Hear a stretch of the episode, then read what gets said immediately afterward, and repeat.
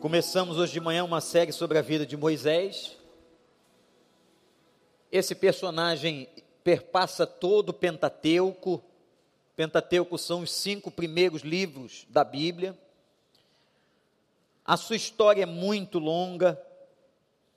Eu disse para a igreja o seguinte hoje de manhã: eu sei que nós começamos hoje a falar sobre a vida de Moisés, mas eu não sei quando essa série vai terminar.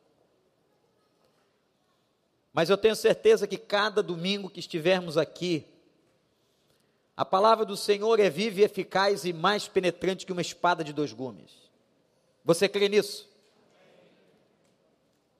Hoje de manhã nós vimos um menino indefeso chamado Moisés. O nome dele não foi dado por sua mãe, foi dado pela filha de Ramsés, pela filha do Faraó. Aquele menino indefeso colocado no Nilo foi objeto da nossa mensagem hoje de manhã. Mas agora à noite, quero convidar você que abra a sua Bíblia, ainda no capítulo 2 de Êxodo, e lê comigo a partir do versículo de número 11. Êxodo capítulo 2, versículo 11.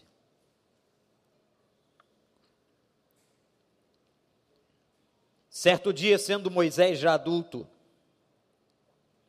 foi ao lugar onde estavam seus irmãos hebreus e descobriu como era pesado o trabalho que realizavam. Viu também um egípcio espancar um dos hebreus. Correu, correu olhar para todos os lados e não vendo ninguém, matou o egípcio e o escondeu na areia. No dia seguinte, saiu e viu dois hebreus brigando. Então perguntou ao agressor: Por que você está espancando o seu companheiro? O homem respondeu: Quem o nomeou líder e juiz sobre nós? Quer matar-me como matou o egípcio? Moisés teve medo e pensou: com certeza, tudo já foi descoberto. Quando o Faraó soube disso, procurou matar Moisés, mas este fugiu e foi morar na terra de Midian. Ali assentou-se à beira de um poço.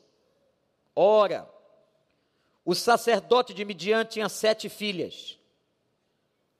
Elas foram buscar água para encher os bebedouros e dar, e dar de beber ao rebanho de seu pai. Alguns pastores se aproximaram e começaram a expulsá-las. Moisés, porém, veio em auxílio delas e deu água ao rebanho. Quando as moças voltaram, seu pai, Reuel, este lhes perguntou por que voltaram tão cedo hoje. Elas responderam: Um egípcio defendeu-nos dos pastores e ainda tirou água do poço para nós e deu de beber ao rebanho. Onde está ele? perguntou o pai a elas. Por que o deixaram lá? Convide-no para comer conosco. Moisés aceitou. E concordou também em morar na casa daquele homem. Este lhe deu por mulher sua filha Zípora. Ela deu à luz a um menino a quem Moisés deu o nome de Gerson dizendo: Sou imigrante em terra estrangeira. Muito tempo depois, morreu o rei do Egito. Os israelitas gemiam e clamavam debaixo da escravidão. E o seu clamor subiu até Deus. Ouviu Deus o lamento deles e lembrou-se da aliança que fizera com Abraão, Isaque e Jacó. E Deus olhou para os israelitas e viu a situação deles. Que Deus nos abençoe. Interessante que o texto começa assim: agora Moisés já é adulto. A Bíblia não conta, não conta o período da sua adolescência, da sua juventude, Eu disse pela manhã que o Egito, debaixo de Ramsés, passava um momento terrível. Moisés volta para a casa do Faraó, é educado na cultura egípcia, passou na universidade do palácio, Deus tinha propósito para ele, Deus tinha um projeto para ele, como tem para você. Você que está aqui, você que está na internet, precisa entender que Deus tem um plano para cada criatura, como dizia o antigo hino. Você acredita que Deus tem um plano para você? Não importa qual seja a tua idade, não importa qual seja o seu estágio. Mas Deus tem alguma coisa para você como tinha para ele. O texto diz que agora, adulto, e Deus precisava prepará-lo para o propósito para o qual haveria de chamar. Mas era importante que agora, nesse momento, Deus fizesse uma coisa muito séria. Deus precisava que Moisés encontrasse com ele, com ele mesmo. Deus precisava que Moisés se encontrasse com Moisés. Um homem para ser um homem, uma mulher para ser uma mulher digna diante de Deus, precisa se encontrar consigo mesmo. Depois de tê-lo preparado na infância, de tê-lo protegido quando era indefeso, agora Deus o leva para um tratamento. E Moisés vai se encontrar com ele mesmo. E deste encontro com ele mesmo, ele vai aprender e vai tirar muitas lições para a sua vida que serão uma bênção no seu futuro. E ele já era adulto.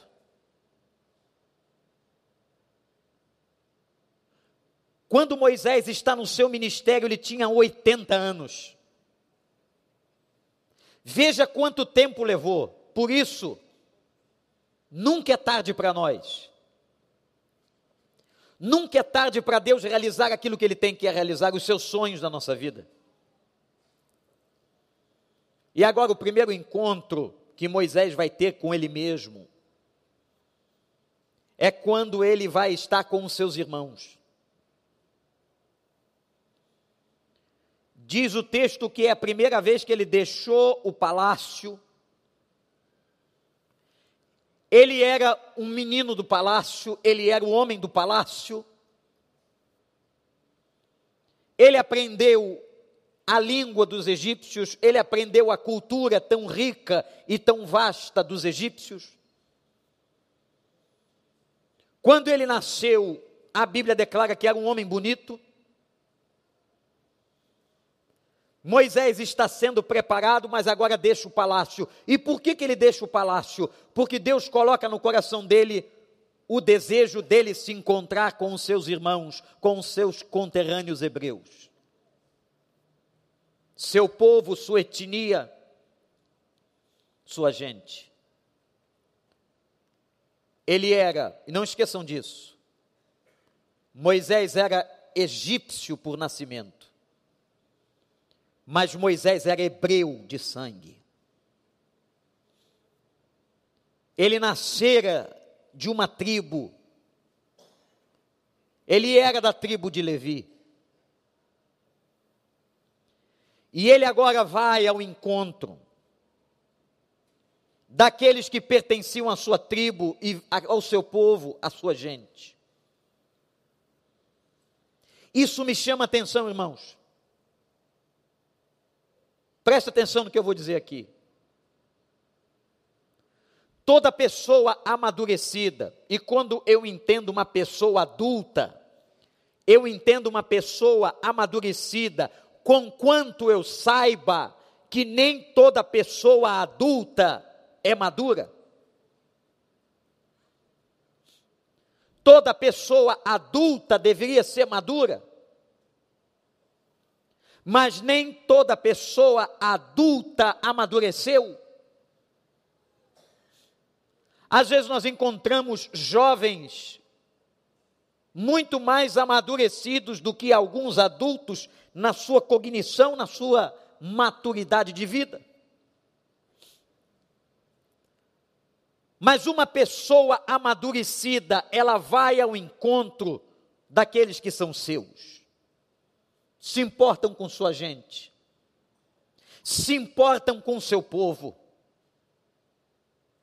se importam com aqueles que lhe cercam. Irmãos, como esta pandemia terrível, eu tenho dito essa pandemia maligna, apesar de saber da soberania de Deus e da permissão de Deus, esse vírus que o homem não tem conseguido dominar. Ontem saiu uma notícia que cientistas europeus estão percebendo uma mutação tão forte, tornando o vírus ainda mais resistente. Mas essa pandemia tem revelado a importância do povo e da nossa congregação, daqueles que amamos, daqueles que nós estimamos e como é importante estarmos juntos, porque somos gregários. Quantos vídeos emocionantes de pessoas nas portas dos hospitais não podiam entrar, mas faziam canções nas janelas e para as janelas dos doentes. Quantos netinhos colocaram as mãos nos vidros, como se estivessem tocando nas mãos dos avós? Que saudade nos deu da casa do Senhor. Que saudade nos deu da casa de oração.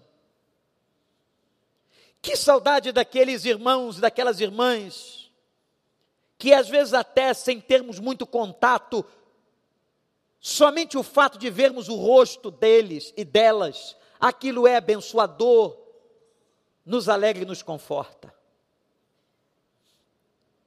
No outro dia encontrei uma pessoa aqui que disse assim um tempo atrás: Pastor, sabe aquela irmã que está ali? Eu olhei, sim, aquela irmã é sensacional. Ela é muito especial. Eu disse, então ela é sua amiga, é da sua célula? Ela disse, não, nunca falei com ela. Mas se você nunca falou com ela, por que, que ela é tão sensacional para você? Pastor, pela maneira que ela adora. Ela me inspira na adoração da forma como adora. Ela transmite tanta sinceridade, tanto carinho a Deus, que aquilo me contagia. Eu gosto de vê-la no culto. E no outro dia que ela não veio ao culto, eu senti tanta falta. Eu não sei nem o nome dela. Que saudade a gente sentiu. Em todos aqueles meses que passamos aqui, e eu estive aqui todos os domingos, quando a igreja estava fechada.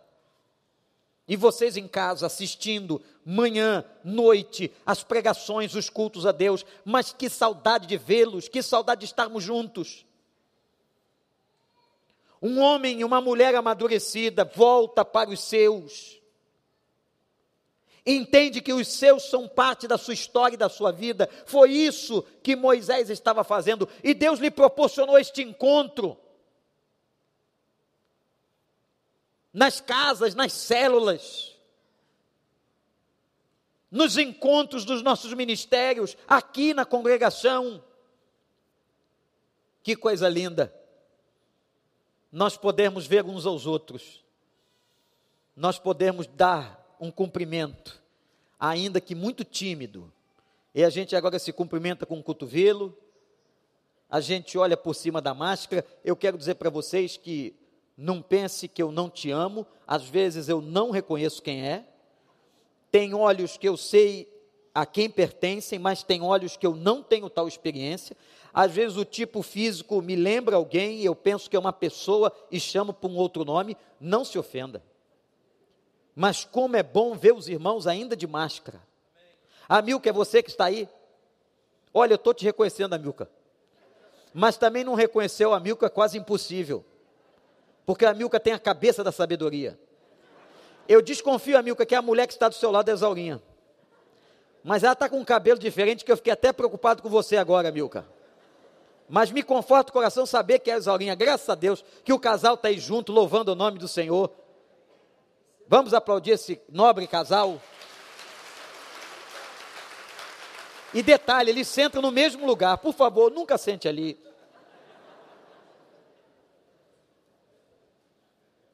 Olhar para onde o Amilca senta, você senta.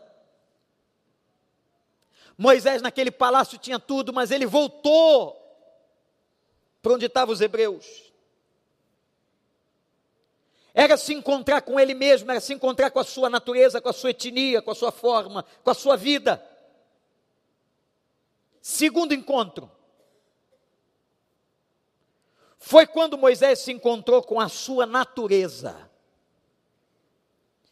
Primeiro ele se encontrou com seu povo mas agora ele se encontra com a sua natureza. É muito difícil, gente. Mas é muito importante quando a gente se encontra com a gente mesmo. Quando eu consigo me ver, quando você consegue se ver. Quando você entende quem você realmente é. E o que aconteceu no texto que a gente leu? Ele está caminhando e ele vê um egípcio, era muito comum aquela cena. Ele vê o egípcio maltratando um hebreu. O povo hebreu era um povo escravo. Não é a primeira vez, não é a primeira cena. Mas aquilo indignou o coração de Moisés. E vejam, o grande, o grande Moisés. Aquele homem com a vara de Deus na mão, que nós conhecemos no futuro. Aquele homem que na sua autoridade em nome de Deus abriu o mar vermelho. Aquele homem que subiu o Sinai e trouxe as tábuas dos dez mandamentos. Aquele homem que era uma estirpe de santidade aquele homem matou outro homem. Aquele homem avança sobre o egípcio e o mata. E ele ainda foi tão frio que até depois que matou o homem, o egípcio, ele o enterra na areia. Ele ainda teve frieza e tempo e raiva suficiente para enterrar o homem na areia. E diz a Bíblia que antes de matar, olha o que ele fez, está aí no texto. Ele olhou para o lado. ele sabia o que ele ia fazer. Ele sabia que ia matar. Ele sabia que ele ia cometer alguma coisa que não era muito boa. Ele olhou para os lados, não viu ninguém e matou. Naquela hora ele se depara com ele mesmo, ele se depara com algumas coisas que estavam no coração dele. Como, por exemplo, a indignação. A indignação de Moisés de ver a injustiça. Foram 400 anos que os egípcios escravizaram os hebreus. 400 anos de opressão, 400 anos de tortura, 400 anos de maldade, talvez até isso você tente justificar o homicídio.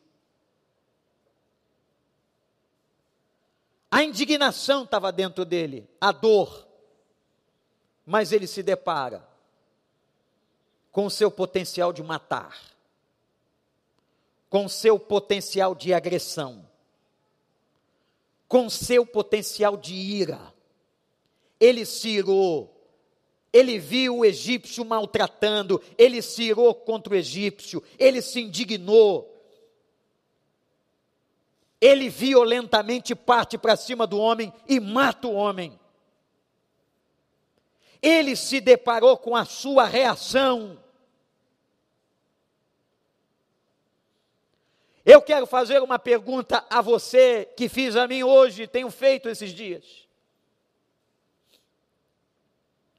Será que nós somos capazes de olhar para nós mesmos, identificar em nós aquilo que não vai bem.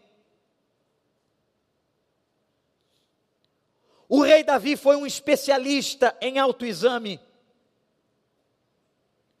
Os seus salmos, ele sempre está dizendo: Senhor, eu pequei contra ti. No Salmo 32, no Salmo 51, Davi reconhece todos os pecados que cometera desde a mentira, homicídio, toda aquela falcatrua que ele envolveu, a história de Urias, o seu soldado. Como é importante quando a gente olha para nós e nós nos reconhecemos e reconhecemos as nossas fraquezas.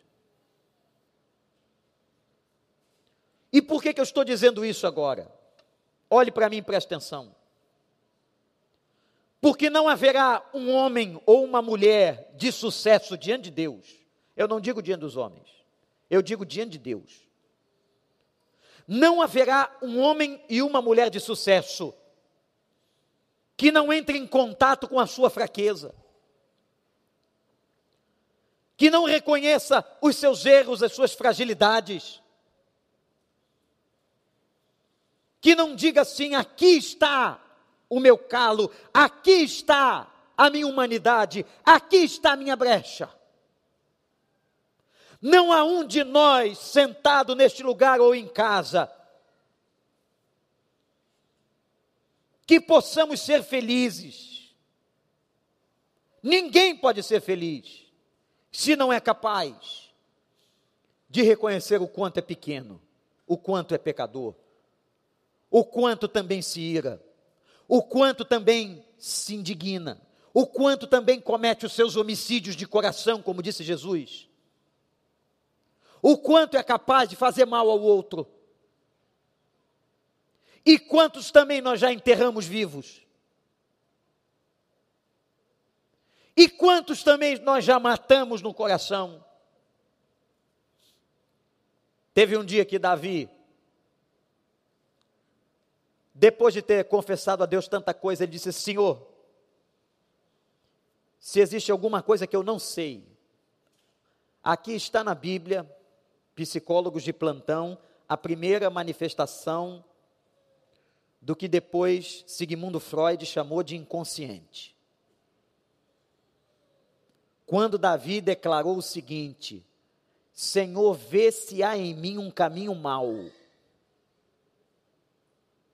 quando ele diz vê se há um caminho mau, ele está dizendo o seguinte: se eu não estou enxergando, se eu não estou percebendo o que eu tenho de errado, o que eu tenho de ruim, Senhor, me revela. Se há em mim algum caminho mau, que o Senhor faça uma reviravolta e me guia de novo pelo caminho certo. Interessante que nós podemos olhar para esse texto e criticar Moisés, mas nós também somos, como disse Jesus, capazes de matar, de odiar, de ferir, de vingar, de destruir. Qualquer um de nós. E por essa razão, Para que Deus realizasse a grande obra na vida de Moisés, ele tinha que passar por esse momento de encontrar seu próprio coração. De ver o que ele tinha feito com aquele egípcio. Essa passagem na história de Moisés é profundamente importante.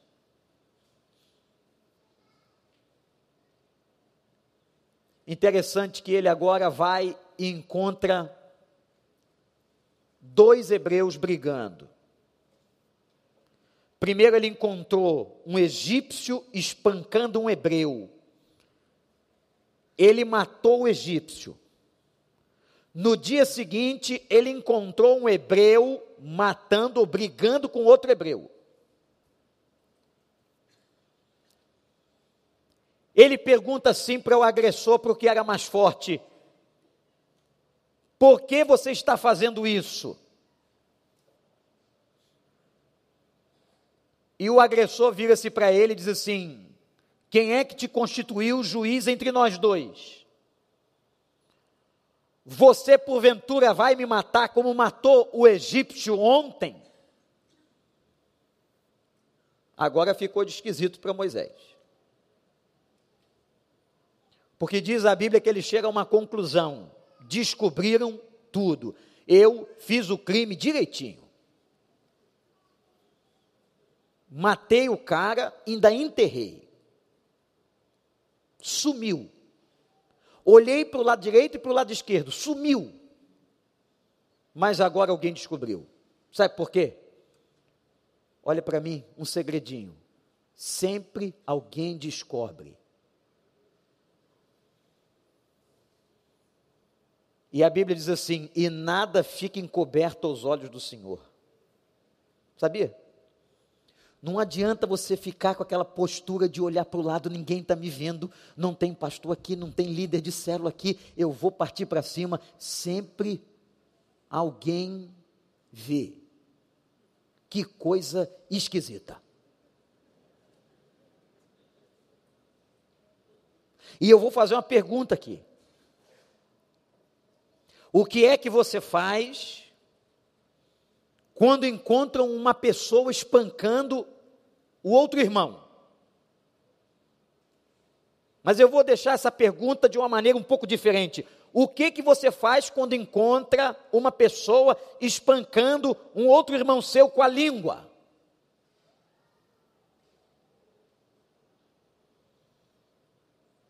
Você fica quieto, você toma uma atitude, você repreende, o que é que você faz? Aquele momento era fundamental para que Moisés fizesse a obra que ele fez depois. Ele precisava ter um encontro com ele, ele precisava saber que ele era fraco, que ele era frágil, que ele matou o egípcio, que ele era mau, que ele tinha no coração vingança. que o problema da opressão dos hebreus não ia se resolver daquele jeito. No dia que Davi encontrou-se com ele mesmo, sua vida mudou. No dia que Moisés encontrou-se com ele mesmo, sabendo quem ele era, tendo vergonha de si, a sua vida mudou. Não é à toa que essa história está no início da vida adulta de Moisés. Terceiro, agora Moisés se encontra com seus medos. Veja o que Deus está fazendo com ele.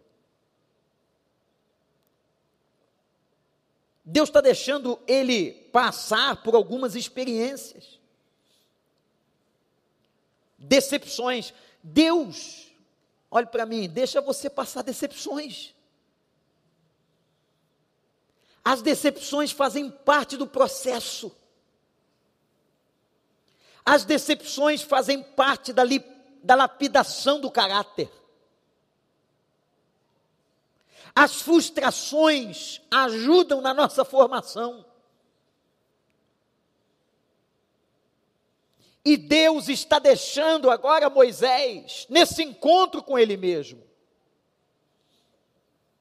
se deparar com seus medos e com sua, suas incoerências. Quando aquele hebreu perguntou para ele: Você é juiz? Você vai porventura me matar como matou o egípcio? Quando Moisés entendeu que tudo fora descoberto, o medo se apoderou do coração dele. E o versículo 15 do texto que a gente leu, olha para a sua Bíblia, diz assim: E o Faraó quis matá-lo. Veja onde chegou a história de Moisés quando ele mata o egípcio. Chegou na presidência. E o presidente, o faraó, a figura mais importante, disse: Nós vamos matar esse Moisés. E não esqueçam, e não esqueçam, esse Moisés tinha sido criado dentro do palácio. E ele agora está com medo. E quem está com medo foge. E ele se vê fugindo. Porque agora o encontro que ele tem não é somente com a sua carnalidade, mas é com a sua emoção, com os medos que lhe perpassam. Quantos medos estão na sua vida e no seu coração hoje à noite? Quais são os tipos? Que importante que você confronte agora esses medos. Coloque os nomes, olhe para eles. Senhor, eu estou com medo de morrer. Senhor, eu estou com medo que alguém me faça mal. Senhor, eu estou com medo da pobreza. Senhor, eu estou com medo de faltar o essencial. Senhor, eu estou com medo do vírus. Senhor, eu estou com medo e neurótico de estar ou entrar em qualquer lugar. Olhe para os seus medos. E lembre-se de uma palavra bíblica. Quando você se encontrar com seus medos, sejam eles quais forem, que você se lembre da palavra que diz assim: o amor de Deus lança fora todo medo. Aleluia. Leia esse texto e aprenda que esse amor, esse cuidado, esse carinho de Deus, é como aquele pai que chega para o seu filho chorando, nervoso, tenso, e diz assim: Filho, acalma. Eu estou aqui. Mas eu estou com medo, pai. Você está com medo eu não posso tirar o seu medo, mas eu posso te amar. E é esse amor, essa segurança que o amor dá, que lança fora o medo. Entendeu?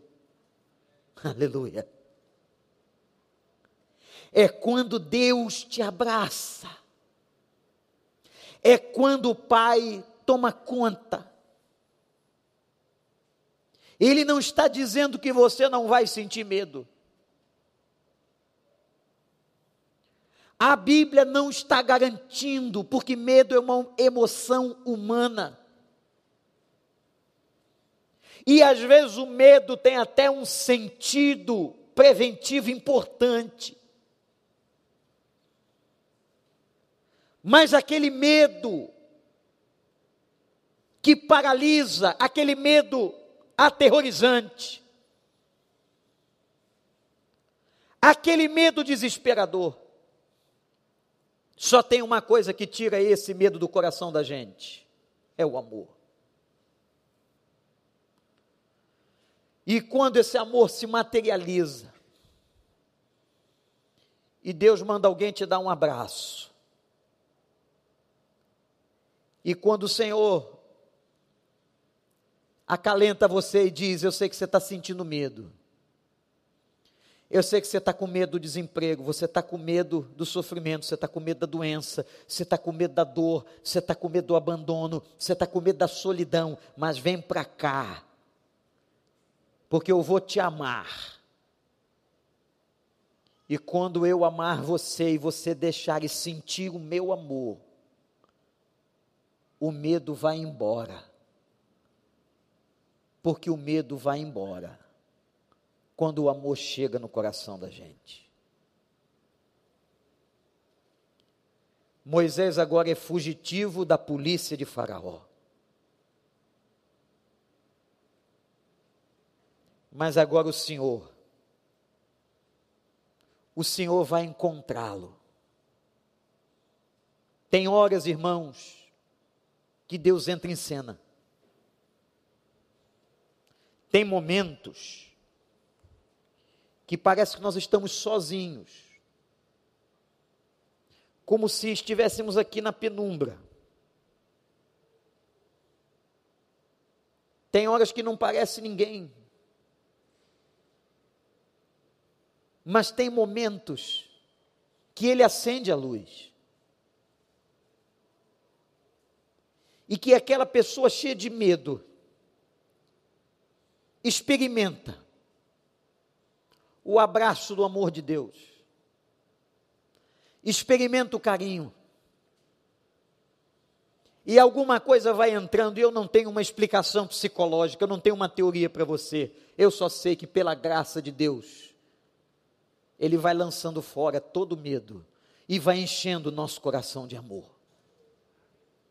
Porque o amor de Deus, Ele é capaz de lançar fora todo o medo. Moisés se encontrou com ele, com ele mesmo. Moisés se encontrou com seus medos. Moisés se encontrou com seus pecados. E agora Deus vai trazer o bálsamo. Depois da noite, o choro pode durar uma noite, mas a alegria vem de manhã.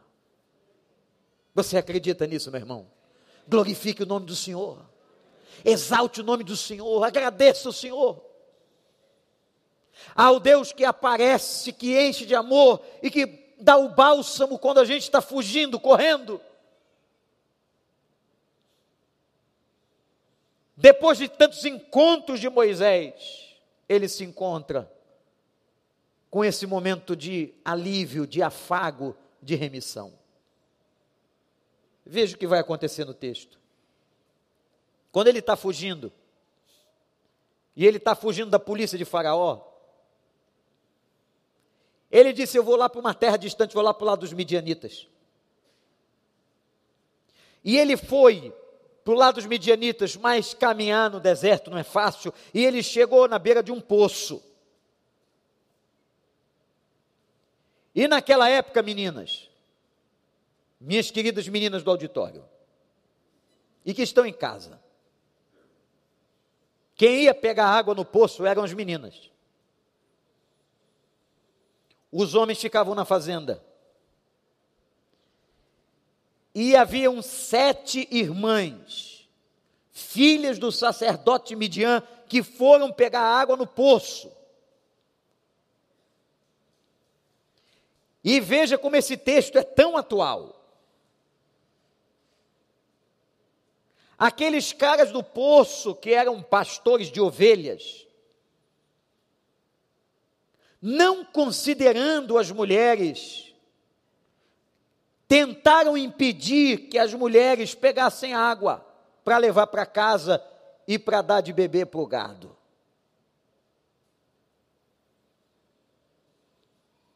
Aqueles homens fortes do campo oprimiram as meninas discriminação pura. Elas não puderam fazer nada, mas chegou o tal do Moisés. chegou o tal do Moisés, com aquela indignação. Moisés não era fácil.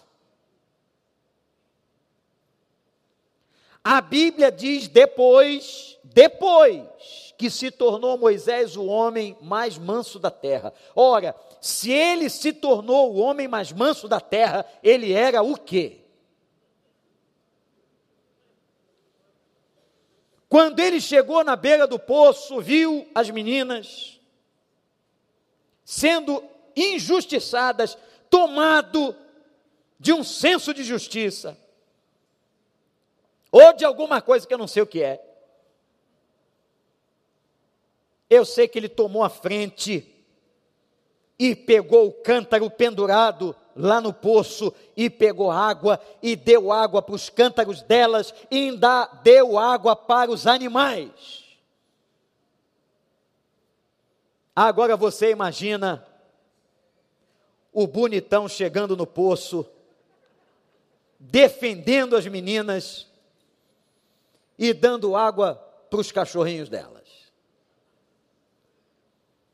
O que é que você, solteira mulher, faria? Hum? Esse cara é uma bênção.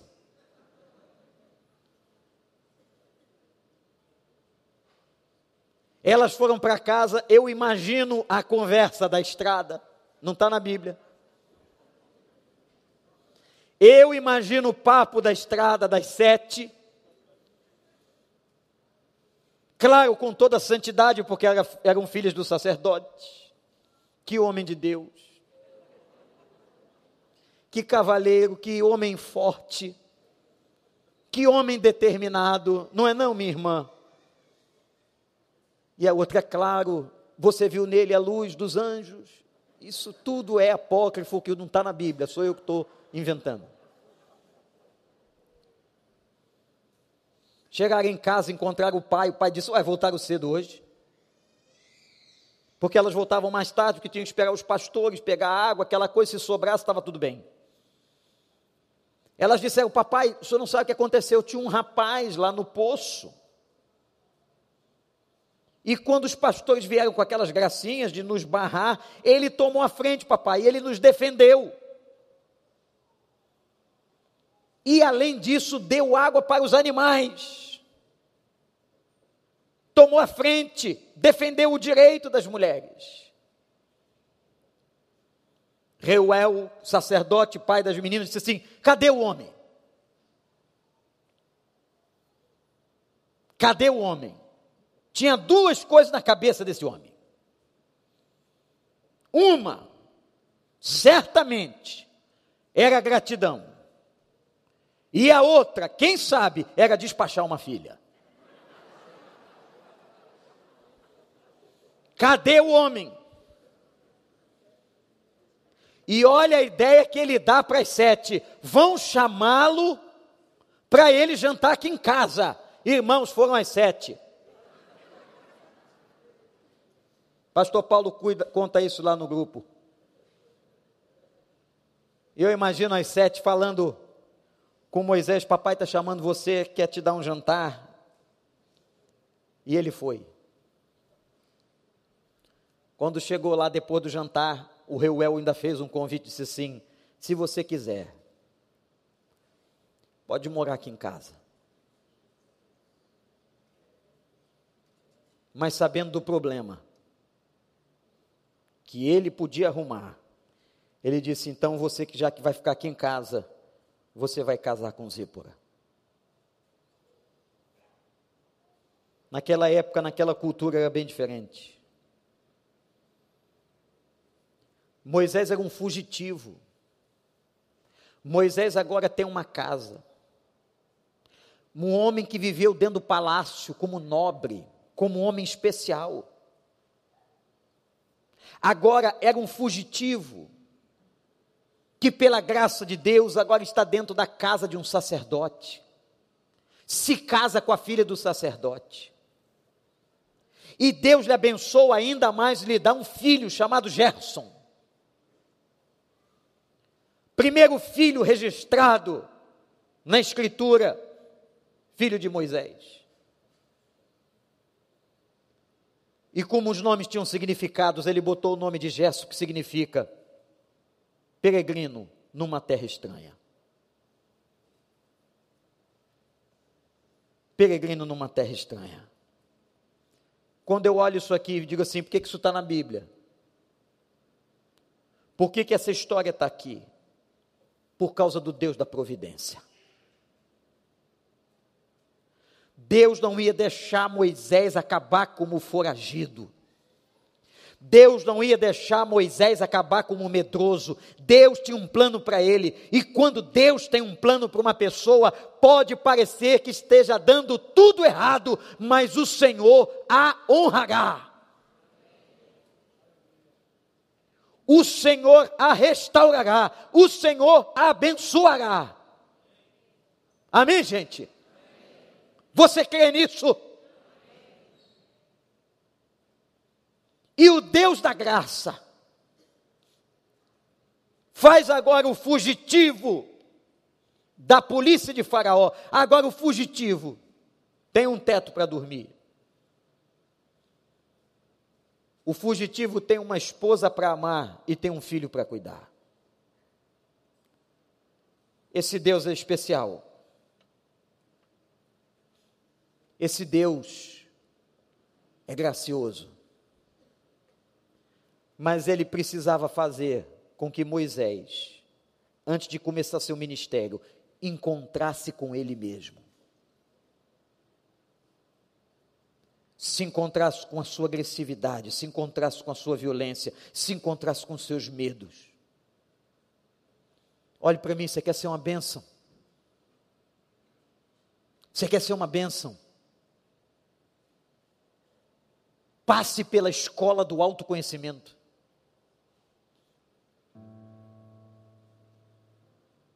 Coloca diante de você o espelho espiritual. E diga assim: Senhor, me deixa me ver, me deixa me conhecer. Você sabia que a gente ainda se surpreende com a gente mesmo? Quando a Bíblia fala assim, ai do homem que confia no homem, as pessoas pensam que o texto hebraico está dizendo, ai do homem que confia no outro homem. Não é isso. A raiz da palavra hebraica significa o seguinte: ai do homem que confia nele mesmo. Ai do homem que confia na sua carne. Por isso que a gente se surpreende. Por isso que a gente precisa desse autoconhecimento. O texto termina dizendo lá no verso 23 que algum tempo depois, Ramsés, aquele Ramsés, morreu. Os israelitas gemiam e clamavam, e o seu clamor subiu até o Senhor, e Deus tinha um plano, e o plano de Deus passava por Moisés. No plano de Deus, no projeto, tinha Moisés. Sabe, a medida de cada um de nós é a medida das nossas histórias. Deus tem um projeto que a sua vida passa por ele. Que a sua história passa por ele. Mas para que isso seja cumprido, para que Deus realize isso na sua vida, você precisa, eu preciso, ter esse encontro com a gente mesmo. Encontrar a nossa agressividade, a nossa podridão, a nossa fraqueza. Encontrar a nossa falsidade, as nossas mentiras de olhar para o lado e observar que por não haver ninguém podia matar Deus leva Moisés para essa escola, a escola do autoconhecimento. Que chance que a gente tem aqui, que chance maravilhosa dada por Deus no culto, de nós, amados irmãos e irmãs, mediante esse espelho da graça, mediante a face do Senhor, nos encontrarmos com a gente mesmo. Porque o culto, a adoração, leva o homem para cima, mas a adoração leva o homem para encontrar-se com ele mesmo. Quando Isaías entrou no templo e foi levado para cima, vendo a glória de Deus e os anjos que subiam e desciam, ele foi levado também para olhar para ele. E ele disse: Senhor, eu agora diante da tua santidade reconheço que eu sou um homem de lábios impuros. Ele só pôde reconhecer os lábios impuros e também o, os pecados do seu povo, porque ele estava diante de Deus. Toda vez que eu entro na presença de Deus, eu sou levado a me encontrar comigo mesmo. Toda vez que você entra no quarto de oração e abre essa palavra, você é levado a se encontrar com você mesmo. Toda vez que você ora, você é levado a se encontrar com você. Por que que você ora? Por que que você ora se Deus sabe tudo que você vai dizer? Não. Ele não precisa saber de você, porque ele já sabe. Ele precisa saber que você sabe de você. Por isso que a gente ora. A gente, quando ora, não está revelando nada novo para Ele. Mas a gente, quando ora, quando verbaliza, no mesmo processo terapêutico, eu estou me ouvindo e eu estou me vendo nas minhas próprias palavras. A oração é um exercício de intimidade com Deus e com o nosso próprio coração. Quando eu estou na presença de Deus, eu me vejo. Quando nós nos encontramos diante dEle, nós encontramos os nossos medos. E talvez hoje aqui, ou você aí na internet, aqui nos Estados Unidos, na Coreia, na África, onde você estiver, na Europa, você reconheça assim, pastor, eu hoje me deparo com os medos que eu tenho. Eu não preciso de uma revelação para saber que tem gente com medo aqui. Eu não preciso de uma fumaça tomando o templo para saber que tem gente que se deparou nesses últimos dias com as suas próprias fragilidades. Mas agora é hora de você colocar isso diante de Deus, de você pedir o auxílio da graça, a graça que regenera, e receber o abraço gostoso do Pai que ama, e desse amor que lança fora todo medo. Abaixa a sua cabeça. E eu quero fazer um desafio. Hoje pela manhã nós fizemos isso. Desde março que não fazíamos. Mas agora nós nos sentimos seguros para fazer. Por causa da competência de disciplina da igreja. Eu quero convidar neste momento a todas as pessoas, todas, todas, que estejam neste lugar que tem sentido medo, que tem se deparado com suas fraquezas, que tem chorado suas fragilidades como Moisés, que tem pensado em sumir para Midian. Eu queria orar pela sua vida e clamar por você, e dizer que Deus pode fazer tudo outra vez. Esse cântico que a gente cantou há pouco, nós vamos cantar de novo. E esse cântico diz que tudo aquilo que Deus fez, Ele pode fazer outra vez. Todo movimento, Mas, pastor, ele já fez duas vezes. Ele pode fazer três, ele pode fazer quatro, ele pode fazer dez vezes, porque ele ama você. Eu vou convidar a igreja que agora, em reverência, fique em pé. E vou dar o privilégio e a oportunidade, porque eu quero levantar um clamor por todas aquelas pessoas aqui nessa noite que o Espírito Santo toca. E que você diz assim: Eu quero deixar aqui no altar do Senhor os meus medos eu quero deixar minhas fragilidades. Eu quero pedir ajuda a Ele. Eu quero pedir a intervenção da Sua graça. Eu vou convidar você a sair daí agora. Vocês aqui na frente vão respeitar o distanciamento uns dos outros. Vocês sabem fazer isso muito bem. Vocês estão treinados para isso. Mas o mais importante agora é que você venha para cá. Se Deus, se o Espírito Santo tocou em você, se é casal pode ficar junto, se é família pode ficar junto, mas se não fique separado. Mas a plataforma é muito grande, o templo é muito largo. Se você está sentindo algum medo, vem deixar ele te abraçar.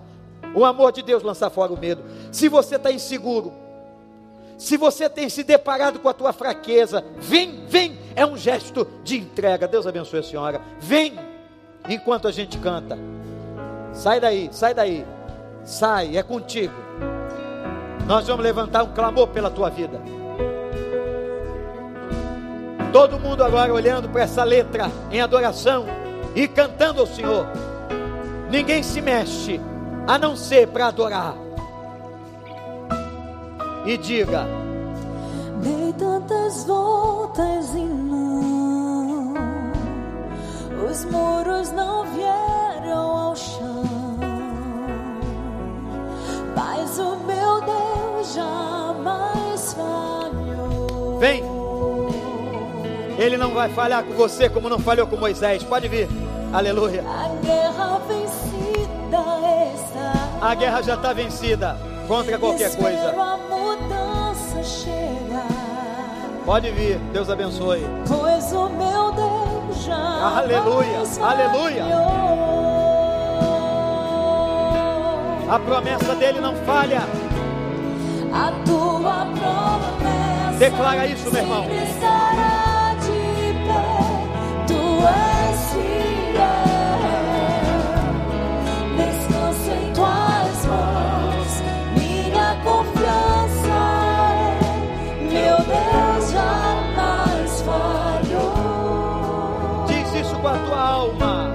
Com a tua alma, meu Deus jamais falhou.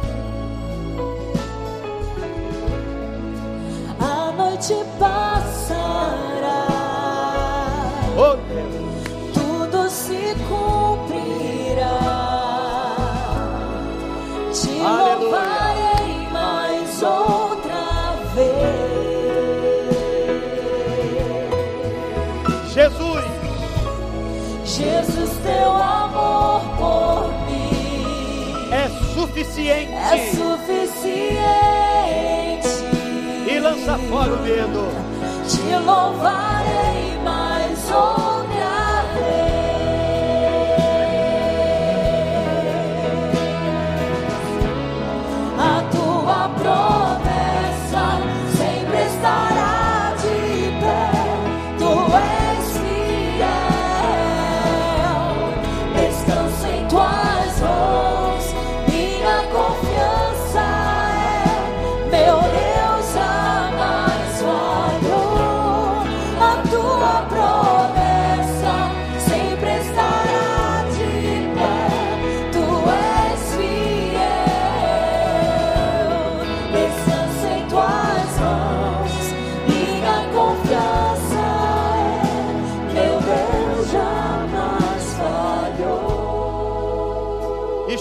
agora uma coisa.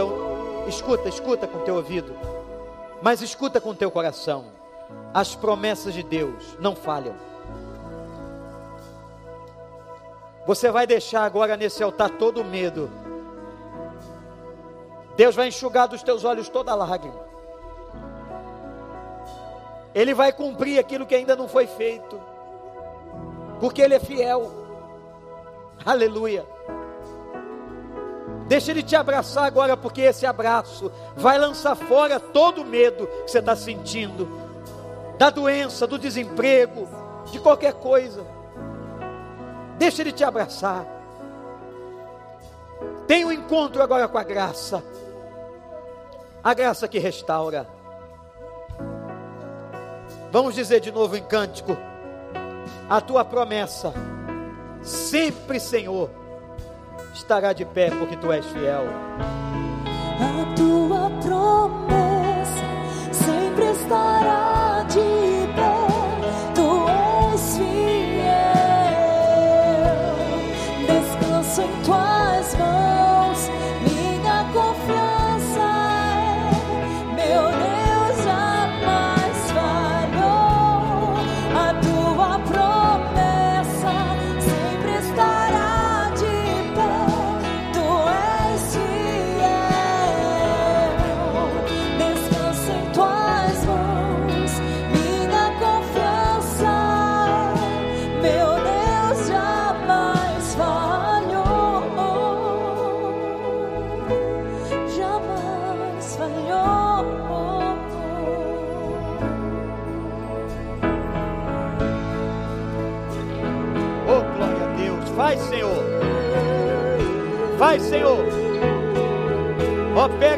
lugar, Senhor. Já vi mover. Eu já vi. mover montanhas. Eu creio que meu Deus fará outra vez. Outra vez. Caminho abriu no impossível. Eu creio que Meu Deus fará outra vez. Meu Deus fará